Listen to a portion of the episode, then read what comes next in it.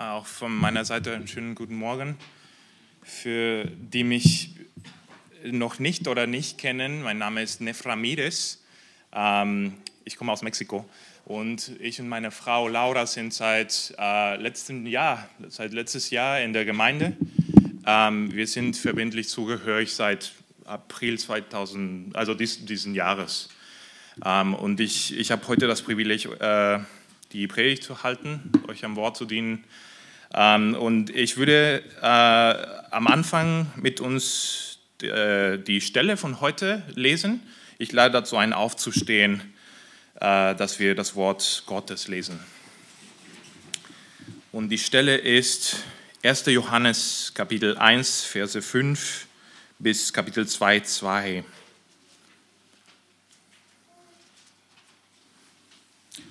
Und dies ist die Botschaft, die wir von ihm gehört haben und euch verkündigen, dass Gott Licht ist und gar keine Finsternis in ihm ist.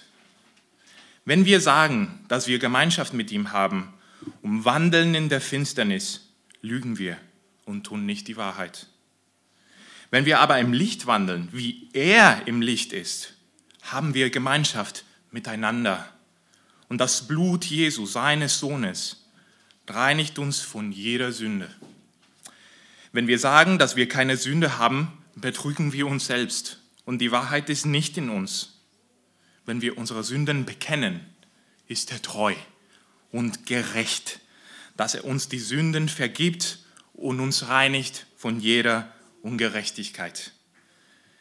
Wenn wir sagen, dass wir nicht gesündigt haben, machen wir ihn zum Lügner und sein Wort ist nicht in uns. Meine lieben Kinder, ich schreibe euch dies, damit ihr nicht sündigt. Und wenn jemand sündigt, wir haben einen Fürsprecher bei dem Vater, Jesus Christus, den Gerechten. Und er ist die Sühnung für unsere Sünden, nicht allein aber für die unseren, sondern auch für die ganze Welt, für die ganze Welt. Lasst uns zusammen beten. Himmlischer Vater, wir wollen, wir wollen auf dich hören, wir wollen dein Wort sprechen lassen. Hilf uns, Herr, hilf unseren müden Herzen, auf dich zu hören. Hilf uns, dass, dass, wir, dass wir durch deinen Geist ermöglicht werden, Freude im Gott, der, der Licht ist, zu haben dass wir erkennen, dass Hoffnung nur in Christus ist und dass wir gestärkt werden im Geist, in Offenheit vor ihm zu wandeln. Hilf uns, Herr. Hilf mir, die Botschaft klar und deutlich zu predigen, dass wir alle, dass wir alle wieder unsere Sicht auf Christus richten. Im Namen ihm beten wir. Amen. Ihr dürft Platz nehmen. Und ich habe heute die Gedanken von dieser Stelle in folgenden Satz zusammengefasst. Das äh, ist im Gemeindeblatt äh, unter Hauptgedanke. Wahre Gläubige streben Offenheit und Bußfertigkeit an, in vollem Vertrauen auf das Sühnewerk Christi, weil sie in der Erkenntnis leben, dass Gott Licht ist. Johannes macht am Anfang äh, seines Briefes klar, von wem die Botschaft kommt, die die Apostel verkündigt haben. Diejenigen, die auf das Zeugnis der Apostel achten und damit auf das, was sie geschrieben haben, sind auf der sicheren Seite. Sie haben eine Beziehung zu Gott, dem Vater und zu Jesus Christus, seinem Sohn. Das haben wir letzten Sonntag angeschaut. Und es ist gut, wenn wir uns auch ein wenig an den Anlass des Briefes erinnern. Ähm, Johannes schrieb wahrscheinlich an die Gemeinden in Kleinasien, äh, der heutigen Türkei, nachdem eine bestimmte Gemeinde dort äh, eine schwierige Situation erlebt hatte. Und die schwierige Situation war, eine Gruppe von Menschen unter ihnen begann entgegen dem apostolischen Zeugnis zu predigen und zu leben. Dadurch wurden diejenigen, die in der Gemeinde blieben, verunsichert und beunruhigt. Wer hat richtig geglaubt? Und wer hat die wahre Gemeinschaft mit Gott genossen? Die, die geblieben sind oder die, die aufgebrochen sind? Aber die Apostel, auch Johannes, verkündeten keine neue eigene Meinung über Jesus. Sie verkündeten das, was sie buchstäblich mit ihren Händen gefühlt und mit eigenen Augen gesehen hatten. Christus, sein Leben, sein Tod, seine Auferstehung und seine Lehre. Johannes möchte also die Gläubige in der Gemeinde sowohl trösten als auch stärken. Wie können sie eindeutige Merkmale in ihrem Leben sehen, um Gewissheit über ihre Zugehörigkeit zu Christus haben? Dafür macht er einen Kontrast, eine Kontraste. In Vers 5 zeigt er, wer Gott ist. Gott ist Licht. Dann zeigt er, wie ein Mensch aussieht, der mit seinen Überzeugungen und Lebensweise diesen Gott nicht ehrt, sondern ablehnt. Das ist in Verse 6, 8 und 10. Zwischendurch aber zeigt er, wie, zeigt er, was eine Lebensweise ausmacht, die Gott ehrt in Verse 7 und 9. Und schließlich erklärt er in, zwei, in Kapitel 2, Verse 1 und 2 genauer, was die Grundlage für eine solche Lebensweise ist. Die Sühnung Christi. Und so kommen wir zum, zum ersten Punkt. Alles fängt an mit Gottes Bekanntgabe von sich selbst. Johannes beginnt mit den Worten, dies ist die Botschaft, die wir von ihm gehört haben und euch verkündigen. Achte besonders darauf, wenn er sagt, wir haben von ihm gehört. Die Apostel lebten drei Jahre lang mit Jesus.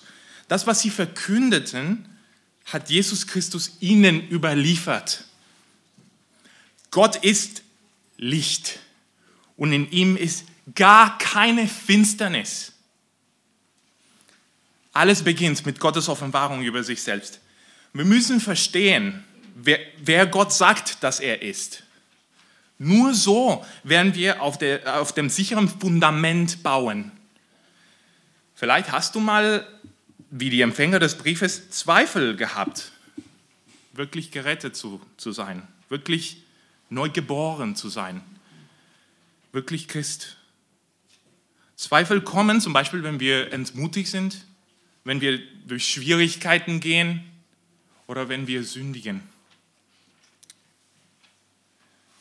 Du hattest einen schlechten Tag, es ist alles schiefgelaufen an dem Tag, alles, was du vorhattest, und hast wieder die Geduld mit den Kindern verloren oder mit deinem Ehemann, mit deiner Ehefrau. Du hast wieder an etwas versagt und Menschen waren sehr unzufrieden mit dir. Und so kommen wieder die, die Zweifel. Johannes stellt dir den Anfang vor. Kenne Gott. Mit anderen Worten, die Theologie ist wichtig. Deine Theologie ist wichtig. Wir sind alle Theologen. Wir alle haben eine Vorstellung davon, wer Gott ist. Und wir alle überarbeiten ständig unter Überzeugungen. Wir fügen etwas hinzu oder nehmen etwas weg. Das bedeutet, dass wir alle unser ganzes Leben lang Theologen sind. Und wir können zu allen möglichen Überzeugungen von Gott, über Gott kommen. Wir können glauben zum Beispiel, dass Gott sehr streng oder sehr entspannt ist. Wir können glauben, dass Gott nicht gleichzeitig über alle Dinge, auch über sehr schlimme Dinge, die Kontrolle haben kann und gleichzeitig gut sein kann. Wir können glauben, dass es keinen Gott gibt oder dass, wenn es einen Gott gibt, er ganz bestimmt nicht so ist, wie unsere Eltern ihn uns gelehrt haben. Aber die wichtige Frage ist, ob unsere Theologie, wer wir glauben, dass Gott ist, von Gottes eigener Selbstoffenbarung ausgeht. Gott ist Licht. Das heißt, Gott ist herrlich. Er überstrahlt mit seiner majestätischen Schönheit. Niemand ist ihm vergleichbar. In seiner glühenden, reinen, blendenden Herrlichkeit. Wir singen davon. Seht doch, wie herrlich er ist, der alle Schönheit übertrifft, singen wir. Er hat alles zu seiner Ehre geschaffen. Wie es in dem Psalm 19.1 heißt, die Himmel verkünden die Herrlichkeit Gottes und das Firmament verkündet das Werk seiner Hände. Alle Dinge existieren, damit sein Glanz, seine Pracht, seine Hoheit, sein Reichtum dargestellt werden, damit er über alle Dinge erhoben wird. Außerdem, nicht nur die Schöpfung existiert zu seiner Ehre, sondern auch sein gesamtes Handeln mit Menschen. Besonders sein großartiger Erlösungsplan in der Geschichte. Paulus geht im Römerbrief auf diesen großen Plan und er geht darauf ein und bricht in ein ehrfürchtiges Lob aus. Von ihm und durch ihn und zu ihm hin sind alle Dinge. Ihm gebührt die Ehre in Ewigkeit. Amen, sagt er. Gott ist herrlich und er ist heilig. Das bedeutet, dass es in ihm keine Unreinheit gibt. Er ist vollkommen gut in allem, was er beabsichtigt und tut. In ihm ist nichts, aber auch gar nichts von der Dunkelheit zu finden. Gott ist rein. So rein wie ein mächtiges, helles Licht, das durch keinen Makel behindert wird. Das ist einer der Hauptgründe, warum Gott so herrlich ist. Niemand ist ihm in seiner strahlenden Heiligkeit gleich, reiner und weißer als Schnee. Warum ist es so wichtig, dass wir Gott nach seiner Selbstoffenbarung kennen? Unsere Lebensweise basiert auf unseren Überzeugungen von Gott. Und in den Versen 6, 8 und 10 werden wir jetzt drei Behauptungen von Menschen prüfen. Wir werden sehen, wie diese Behauptungen verglichen mit Gottes Selbstoffenbarung zeigen, dass eine Person Gott nicht wirklich kennt und deswegen kein, keine echte Gläubige sein kann. Und so kommen wir zum zweiten Punkt, verschiedene Behauptungen, Gott zu kennen. Vers 6. Wenn wir sagen, dass wir Gemeinschaft mit ihm haben und wandeln in der Finsternis, lügen wir und sein Wort äh, und tun nicht die Wahrheit, äh, die Wahrheit.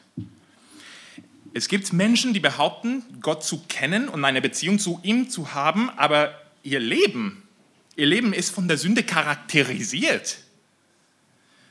Und so ist es deutlich, dass das, was sie sagen, nicht wahr sein kann. Es kann nicht sein, dass sie Gemeinschaft mit Gott haben, denn Gott ist Licht. Und in ihm gibt es nichts, absolut nichts von der Dunkelheit. Entweder wir wandeln in der Finsternis, wo Gott nicht ist, oder wir wandeln im Licht, wo Gott ist. Was wir meinen, wenn wir von Wandeln sprechen, ist, ist, das ist ein Synonym für Leben oder für Praktizieren. Es kann auch heißen gehen. Es ist die Art und Weise, wie wir unser Leben führen. Was heißt es also, in der Dunkelheit zu wandeln? Es bedeutet, mit Sündern weiter zu leben, bis wir unser Leben durch sie charakterisieren lassen. An dieser Stelle ist es wichtig, dass wir, dass wir vielleicht eine Definition von Sünde haben. Und ich nehme die von einem bekannten Pastor. Die ist so. Sünde ist die Präferenz des Herzens mehr für irgendwas als für Gott und seine Wege. Ich wiederhole das. Sünde ist die Präferenz des Herzens mehr für irgendetwas als für Gott und seine Wege. Wie wir gesehen haben, ist Gott herrlich und heilig. Das macht ihn zum höchsten Gut und Schatz. Er ist Licht, das Licht.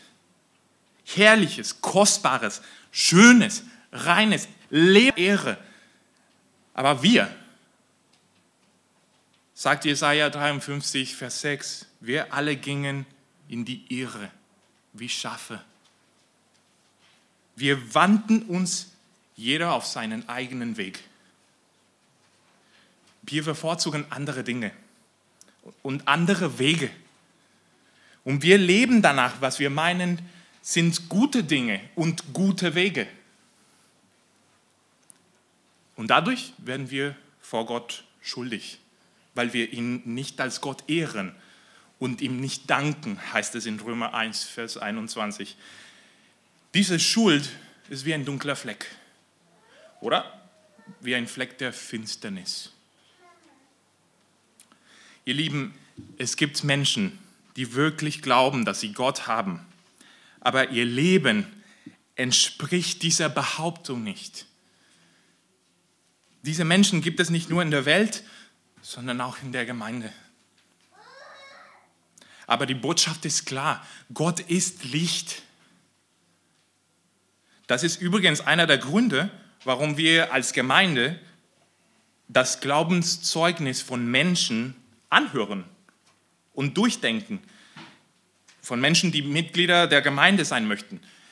Stellen wir Stellen wie diese, wie Johannes 1,5 äh, bis, bis 2, Stellen wie diese machen deutlich, dass wir Behauptungen, Christ zu sein, überprüfen müssen, weil wir vielleicht das eine sagen, aber das andere leben.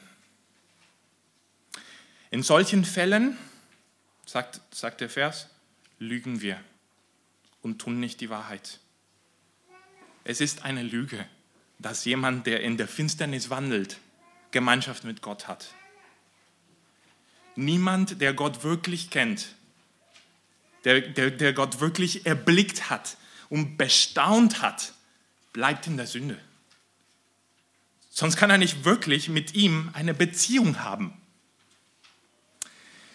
Die beiden anderen Behauptungen, die Johannes prüft, sind einander ähnlich und bedeuten vielleicht das Gleiche aus Vers 8 und 10, Versen 8 und 10.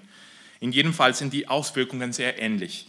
Vers 8 sagt, wenn wir sagen, dass wir keine Sünde haben, betrügen wir uns selbst. Und die Wahrheit ist nicht in uns. Und Vers 10, wenn wir sagen, dass wir nicht gesündigt haben, machen wir ihn zum Lügner. Und sein Wort ist nicht in uns. Zur Zeit des Johannes begannen einige Leute zu behaupten, sie hätten ein, ein geheimes, besonderes Wissen gefunden, das der, der Mehrheit der Gläubigen verborgen blieb und war nur für eine exklusive Gruppe bestimmt. Es könnte sein also, dass Johannes sich auf, auf ein solches geheimes Wissen bezieht. Ähm, so nach dem Motto, von dem Zeitpunkt, Zeitpunkt an, wo jemand wirklich Christ wird, kann er nicht mehr sündigen. Aus allem, was er tut, kann nichts noch Sünde sein. Hoffentlich werden wir so, sowas eher selten hören auch wenn diese Überzeugung noch hier und da existiert. Was weniger selten ist, sind Menschen, die lieber so wenig wie möglich über die Sünde sprechen wollen. Es gibt viele Leute um uns herum, die glauben, dass es so etwas wie Sünde nicht gibt. Fehler oder Inkompetenz, ja. Ungerechtigkeiten, manchmal. Schwächen, Wer, wer hat die nicht? Aber Sünden, nein, nein, sagen sie, das ist, das ist zu extrem. Und so leben sie ihr Leben nach ihrer Überzeugung. Sie mögen das Wort Sünde nicht. Es scheint ihnen zu viel zu sein. Sie reden lieber von einem Fehler machen oder eine Schwäche haben oder sich versündigen. Diese Begriffe reduzieren die Schwere und Ernsthaftigkeit unserer sündigen Taten. Man wird diese Menschen kaum sagen hören, ich habe gesündigt, bitte vergib mir. Und das führt auf einen gefährlichen Weg. Es liegt nicht viel dazwischen, die Idee von Sünde als unangenehm zu empfinden, sie zu meiden und dann zu behaupten, wir haben keine Sünde. Wenn ich sündige, ist es einfacher zu sagen, mein Fehler, Entschuldigung, als zuzugeben, dass ich gegen Gott und eventuell gegen jemanden gesündigt habe. Aber wir werden gleich sehen, bekennen ist mit Abstand viel, viel besser.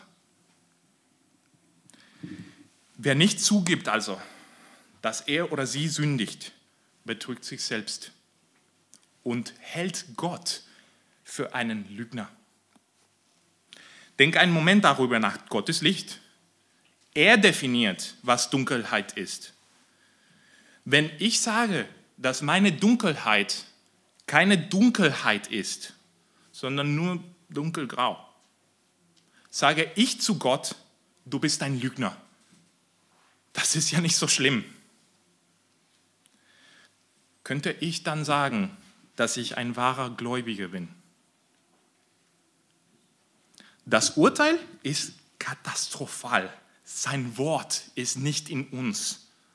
In Vers 1 vom Kapitel 1 heißt es, was wir gehört und gesehen haben vom Wort des Lebens, das ist Jesus Christus.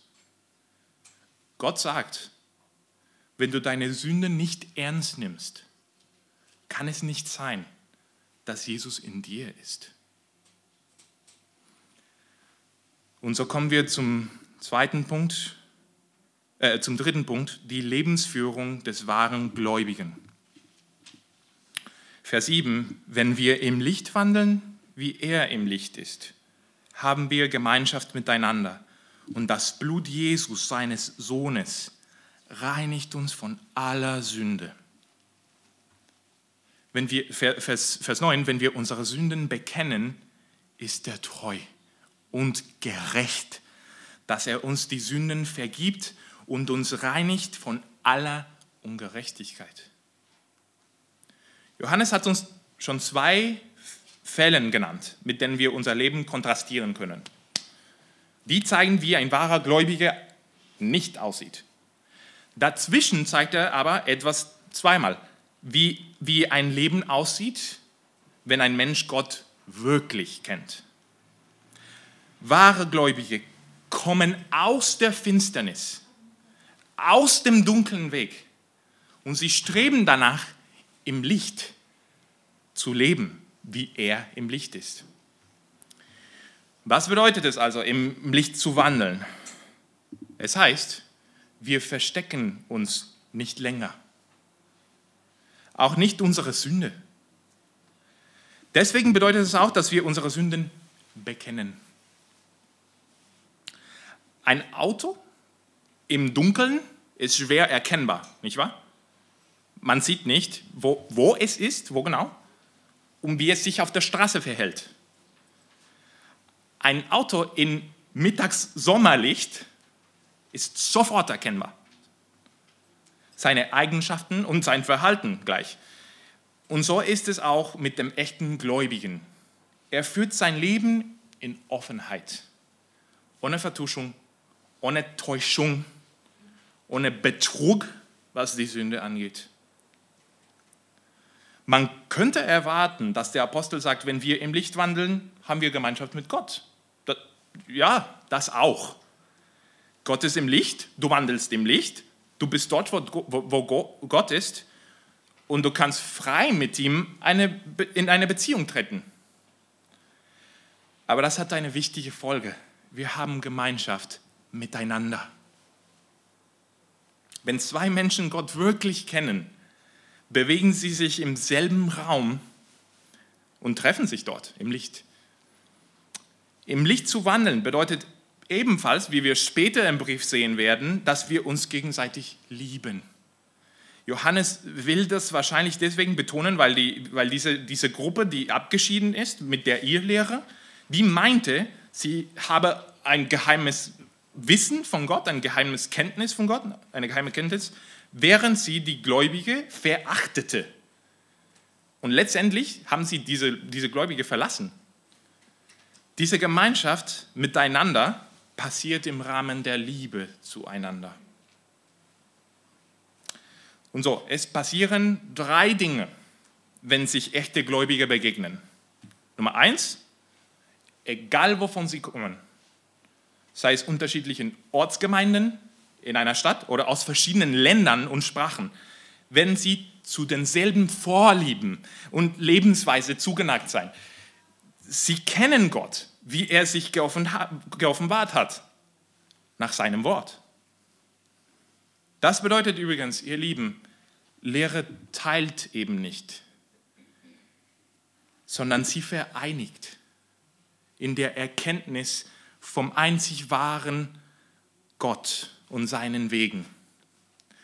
Gleich bekennen untermauert die Gemeinschaft. Und so das Zweite, was passiert, wenn, wenn echte Gläubige eine Gemeinschaft bilden, so wie wir die hier bilden, streben sie Offenheit miteinander an. Sie sehnen sich nach tieferen, persönlicheren äh, Austausch, um, um zusammen wiederholt die biblische Ansicht über die Dinge des Lebens vor Augen zu führen, gegenseitig. Sie kämpfen um Beziehungen mit Gläubigen, wo Vertrauen stark und geschützt ist. Das heißt, Vertraulichkeit gehört schon dazu. Und sie wollen diese Beziehungen, wo Vertrauen stark ist und geschützt ist, damit sie ehrlich und offen über die eigene Sünde sein können. Sie vergeben und lernen, bitte vergib mir zu sagen. Sie streben Transparenz an, um kein doppeltes Leben verbergen zu müssen. Sie laden Gläubige oft und gerne zu sich ein, um der Beziehungen willen. Sie freuen sich über die Gelegenheit, in Hauskreisen zum Beispiel oder in Gebetsstunden in dieser Art und Weise das Leben miteinander zu teilen.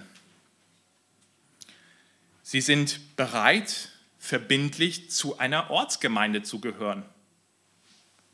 Und vor allem halten sie das Zusammenkommen zur Anbetung also den Gottesdienst halten sie für unschätzbar. Und die dritte Sache, die passiert, wenn, wenn sich echte Gläubige treffen, verstehen sie sich alle als gleich arme, elende Sünder. Sie haben von demselben Christus ihr Bestand vor Gott, ungeachtet deren Position oder der, deren Besitz oder deren Geschlecht oder deren Alter oder deren Herkunft. Sie erkennen ihn als ihre einzige Hoffnung. Denn allein, und das lesen wir im Vers 9, das Blut Jesu, seines Sohnes, Entschuldigung, Vers 7, das Blut Jesu, seines Sohnes, reinigt sie von jeder Sünde. Und so kommen wir zum vierten Punkt, das herrliche Werk der Sühnung. Kapitel 2, Verse 1 bis 2. Meine lieben Kinder, so haben wir einen Fürsprecher bei dem Vater, Jesus Christus, den Gerechten. Und er ist die Sühnung für unsere Sünden. Und nicht allein für die unsere, sondern auch für die ganze Welt. Wir müssen die Ernsthaftigkeit der Sünde erkennen. Johannes sagt mit großer Zärtlichkeit und Herzlichkeit, er versucht er zu erklären, warum er die Warnung von Versen 5 bis 10 schreibt, damit wir uns von der Sünde abwenden. Wenn du deine Hoffnung auf Christus gesetzt hast, kennst du sicherlich diese Spannung. Ich kenne die wohl. Ich weiß, ich wandle nicht in meinem Licht. Nicht immer wandle ich in Offenheit vor Gott. Manchmal vertusche ich meine Sünden, versuche sie zu untergraben. Nicht immer komme ich zu Gott mit Vertrauen und bekenne sofort, damit die Sache geklärt ist und wir weiter Gemeinschaft haben. Höre das folgende Zitat an. Die Bibel macht wunderbare Verheißungen über das machtvolle Wirken des Heiligen Geistes eines Tages werden wir dem Bild Christi vollständig gleichförmig sein. Aber so weit sind wir noch nicht. Wir warten immer noch. Und deshalb seufzen wir immer noch in Erwartung der neuen Schöpfung in der Zwischenzeit. Was tun wir da, wenn, nicht, mit der Realität zu ringen, dass wir mit der innewohnenden Sünde noch leben. Und was ist, wenn wir sündigen? Da haben wir einen Fürsprecher bei dem Vater. Noch ein, ein zweites Zitat aus einem Buch über die Sanftmütigkeit Jesu. Und sagt, wir sind dazu berufen, zu tieferer persönlicher Heiligkeit hinzureifen, während wir mit dem Herrn wandeln. Wir sind dazu berufen, zu echterer Hingabe, zu neuen Horizonten des Gehorsams. Aber wenn wir das nicht tun, wenn wir beschließen zu sündigen, obwohl wir unsere wahre Identität als adoptierte Kinder Gottes verlassen, verlässt uns unser Retter nicht. Das sind die Momente, in denen sein Herz ausbricht vor neuer Fürsprache für uns im Himmel mit einer kraftvollen Verteidigung, die alle Anschuldigungen zum Schweigen bringt, die Engel erstaunt und feiert die Annahme des Vaters von uns, trotz all unserer Verirrungen. Das ist der Herr Jesus Christus. Er hat dem Teufel seine Reißzähne rausgezogen, indem er keinen seiner Anschuldigungen Platz gibt. Alle Sünden bezahlt. Jesus kann dies tun, weil er der Gerechte ist. In ihm gibt es keine Sünde. Er ist der Einzige, der das Recht hat, in der Gegenwart der, des Vaters zu sein, und zwar aufgrund seiner eigenen Leistungen. Gibt es etwa jemanden unter uns, der auch das sagen kann? Und was er in seiner Verteidigung vorbringt für diejenigen, die ihre Sünden bekennen, ist, dass sein Tod am Kreuz von Golgotha die ein für allemal Sühnung war. Was ist Sühnung?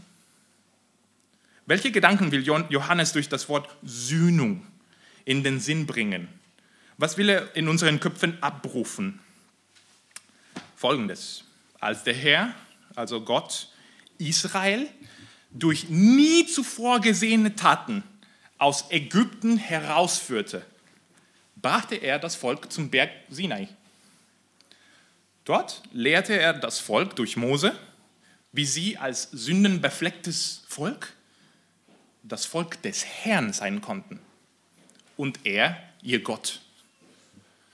Sie mussten unter anderem ein besonderes, geschmücktes Zelt bauen, das von übernatürlich begabten Handwerken angefertigt wurde. Dieses Zelt mussten sie inmitten des Lagers Israel aufstellen. Dann würde der Herr in das Zelt kommen, in den innersten Raum, der das Allerheiligste genannt wird. Und, und in diesem Raum gibt es, gab es einen, oder es war mit einem Vorhang getrennt, einem ganz feinen Vorhang. In diesem Raum, also drinnen im Allerheiligsten, war eine Kiste aus purem Gold die heißt die Bundeslade. Und die war mit einem Deckel versehen. Und, die, und der Deckel hatte Engeln, war verziert mit Engeln. Niemand konnte in diesen Raum eintreten. In 3. Mose 16 lesen wir folgendes. Sage deinem Bruder Aaron, dass er nicht zu allen Zeiten in das Heiligtum hineingehen soll, hinter dem Vorhang vor dem, vor den Sühnedeckel, der auf der Lade ist, damit er nicht stirbt. Denn ich will auf dem Sühnedeckel in einer Wolke erscheinen, sagt Gott. Und so lesen wir auch in Hebräer 9, Kapitel 9, Vers 6, in dem zweiten Teil aber, das ist das, das Allerheiligste, geht einmal im Jahr nur der Hohepriester. Und zwar nicht ohne Blut, das er für sich selbst und für die Verehrungen des Volkes darbringt. An diesem speziellen Tag, das heißt der Tag der Versöhnung, in einer ganz besonderen Zeremonie, besprengte der ausgesonderte Mann das Tierblut, das er mit sich brachte, auf den Deckel. Warum Blut? Der Lohn der Sünde ist der Tod, heißt es in Römer 6, 23. Die Sünde hat eine Konsequenz. Derjenige, der sie begeht, muss eine Strafe erhalten, die sein Leben kostet. Sonst wäre ja Gott nicht gerecht. Er muss bei Ungerechtigkeiten eingreifen, sonst ist er nicht mehr der gerechte Richter. Lasst uns zusammen 3. Mose 17 aufschlagen. 3. Mose 17, Kapitel 17, Vers 11. Dort heißt es, das Leben des Fleisches ist im Blut. Und ich habe es euch gegeben, um auf den Altar Sühnung zu erwirken für eure Seelen. Denn das Blut ist es, das Sühnung erwirkt für die Seele. Der Herr akzeptiert einen Umtausch. Ein Leben für ein Leben. Wenn der Schuldige leben soll, muss jemand seinen Platz einnehmen. Nur so kann derjenige, der gesündigt hat, Gemeinschaft mit Gott haben, ohne dass die Heiligkeit Gottes sein Leben beendet. Nun lass uns zusammen äh, Hebräer Kapitel 9 aufschlagen. Hebräer Kapitel 9, Verse 13 und 14. Dort steht, denn wenn das Blut von Stieren und Böcken und die Besprengung mit der Asche der jungen Kuh die Verunreinigten zur Reinheit des Fleisches heiligt, wie viel mehr wird das Blut des Christus, der sich selbst durch den ewigen Geist als ein makelloses Opfer Gott dargebracht hat, euer Gewissen reinigen von toten Werken, damit ihr dem lebendigen Gott dienen könnt.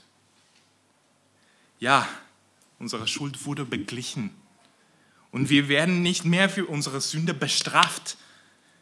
Deshalb diese herrlichen Worte von Gnade erfüllt in Vers 9. Achte besonders darauf. Er ist treu und gerecht, dass er uns vergibt. Er ist seinen Verheißungen treu. Er hat es versprochen. Er, als er Mose auf dem Berg Sinai erschien, direkt zu Mose erschien, sagte er, der Herr, der Herr, der starke Gott, der barmherzig und gnädig ist, langsam zum Zorn und von großer Gnade und Treue, der Tausende Gnade bewahrt und Schuld, Übertretung und Sünde vergibt. Ja, Gott ist treu. Er ist auch gerecht. Er wird die Sünde nicht doppelt bestrafen. Jesus Christus hat die Strafe für die Sünde an seinem eigenen Leib getragen. Trägst du, trägst du die Schuld für deine Ungerechtigkeit herum, lange bevor du deine Sünde vor Gott bekennst?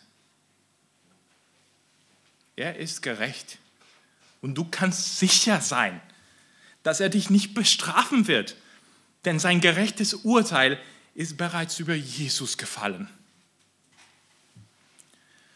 Aber was Christus getan hat, geht, weit darüber hinaus.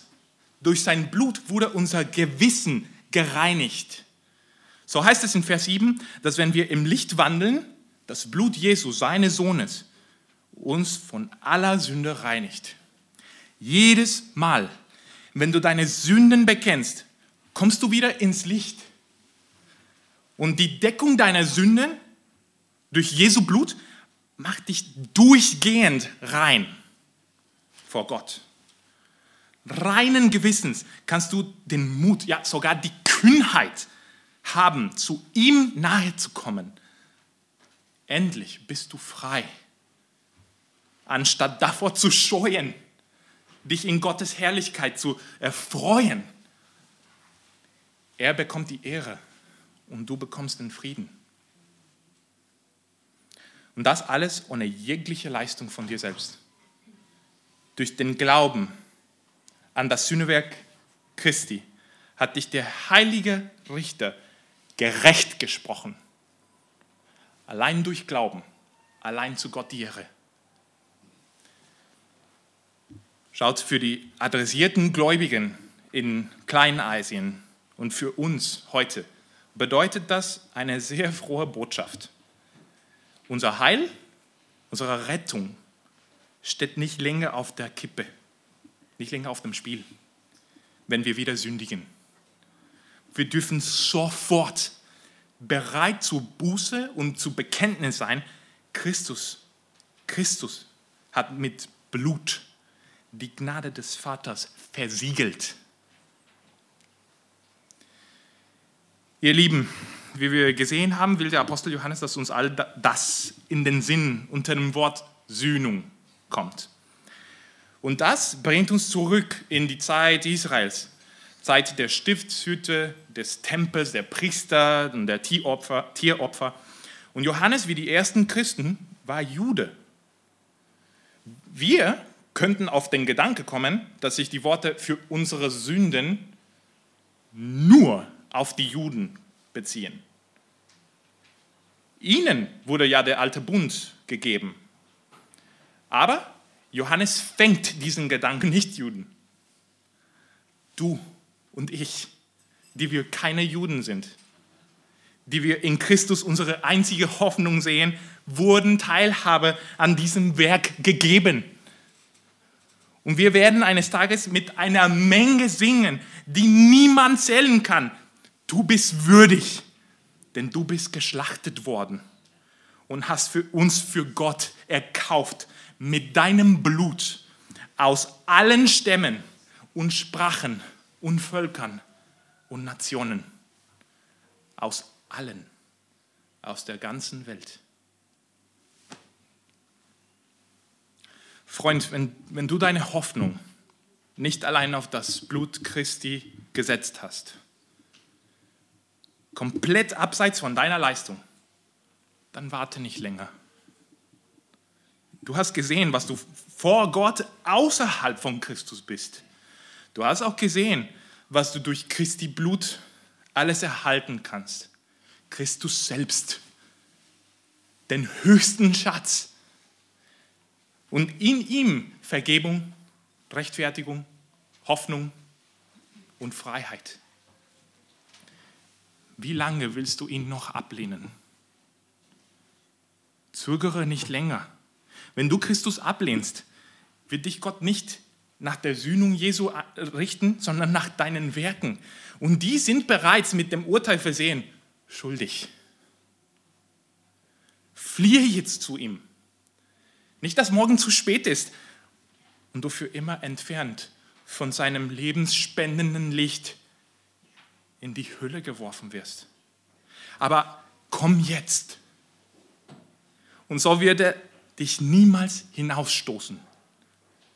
Tue Buße und glaube, dass Christus genug ist und er wird dich reinigen von aller Sünde, von aller Schiefheit Klammere dich fest an seine Sühnung. Es gibt keine Alternative für die Sünden. So kommen wir zum Schluss und es bleiben vier Gedanken, wie du dieses alles in der Woche umsetzen kannst. Und die vier Gedanken sind in der Hinterseite vom, vom Gemeindeblatt. Punkt Nummer eins, bestaune täglich wenn Gott, der Licht ist. Bestaune ihn täglich. Suche ihn in seinem Wort. Suche ihn zu kennen. Schmecke seine Herrlichkeit auf den Seiten dieses Buches. Bete, dass er sich dir in jeder Zeit, Seite zeigt. Er wird sich nicht verstecken. Punkt Nummer zwei, lasse ihn dein Herzen prüfen, ob du auf bösem Weg bist und lass ihn dich auf dem ewigen Weg leiten. Das ist ein Gebet aus Psalm 139. Du kannst, du kannst dasselbe beten, bevor du in der Bibel liest. Punkt Nummer drei. Komm mutig in Buße und Bekenntnis zu Christus. Du hast nichts mehr zu fürchten. Er wird dich niemals hinausstoßen. Den Vers kannst, kannst du übrigens auswendig lernen, wo das steht. Johannes 6, 37. Dort steht, alles, was mir der Vater gibt, wird zu mir kommen. Und wer zu mir kommt, den werde ich niemals hinausstoßen. Ebenfalls kannst du 1. Johannes 1,9 auswendig lernen. Lebe das Bekennen deiner Familie vor. Bitte um Vergebung für die Sünden. Zeige deinen Kindern, wenn sie Sünde nicht verstecken, sondern bekennen, wird die sofort weggeräumt und sie dürfen Gnade bekommen. Punkt Nummer vier, kämpfe in Offenheit den Glaubenskampf zusammen mit Geschwistern. Lasst uns Offenheit zusammen anstreben in Liebe. Lasst uns immer wieder dieses Evangelium, was wir heute gehört haben, einander predigen.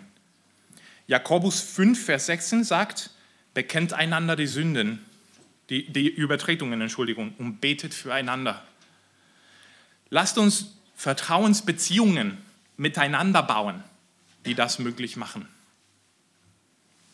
Amen. Amen. Dann lass uns zusammen beten. Ich lade dazu aufzustehen.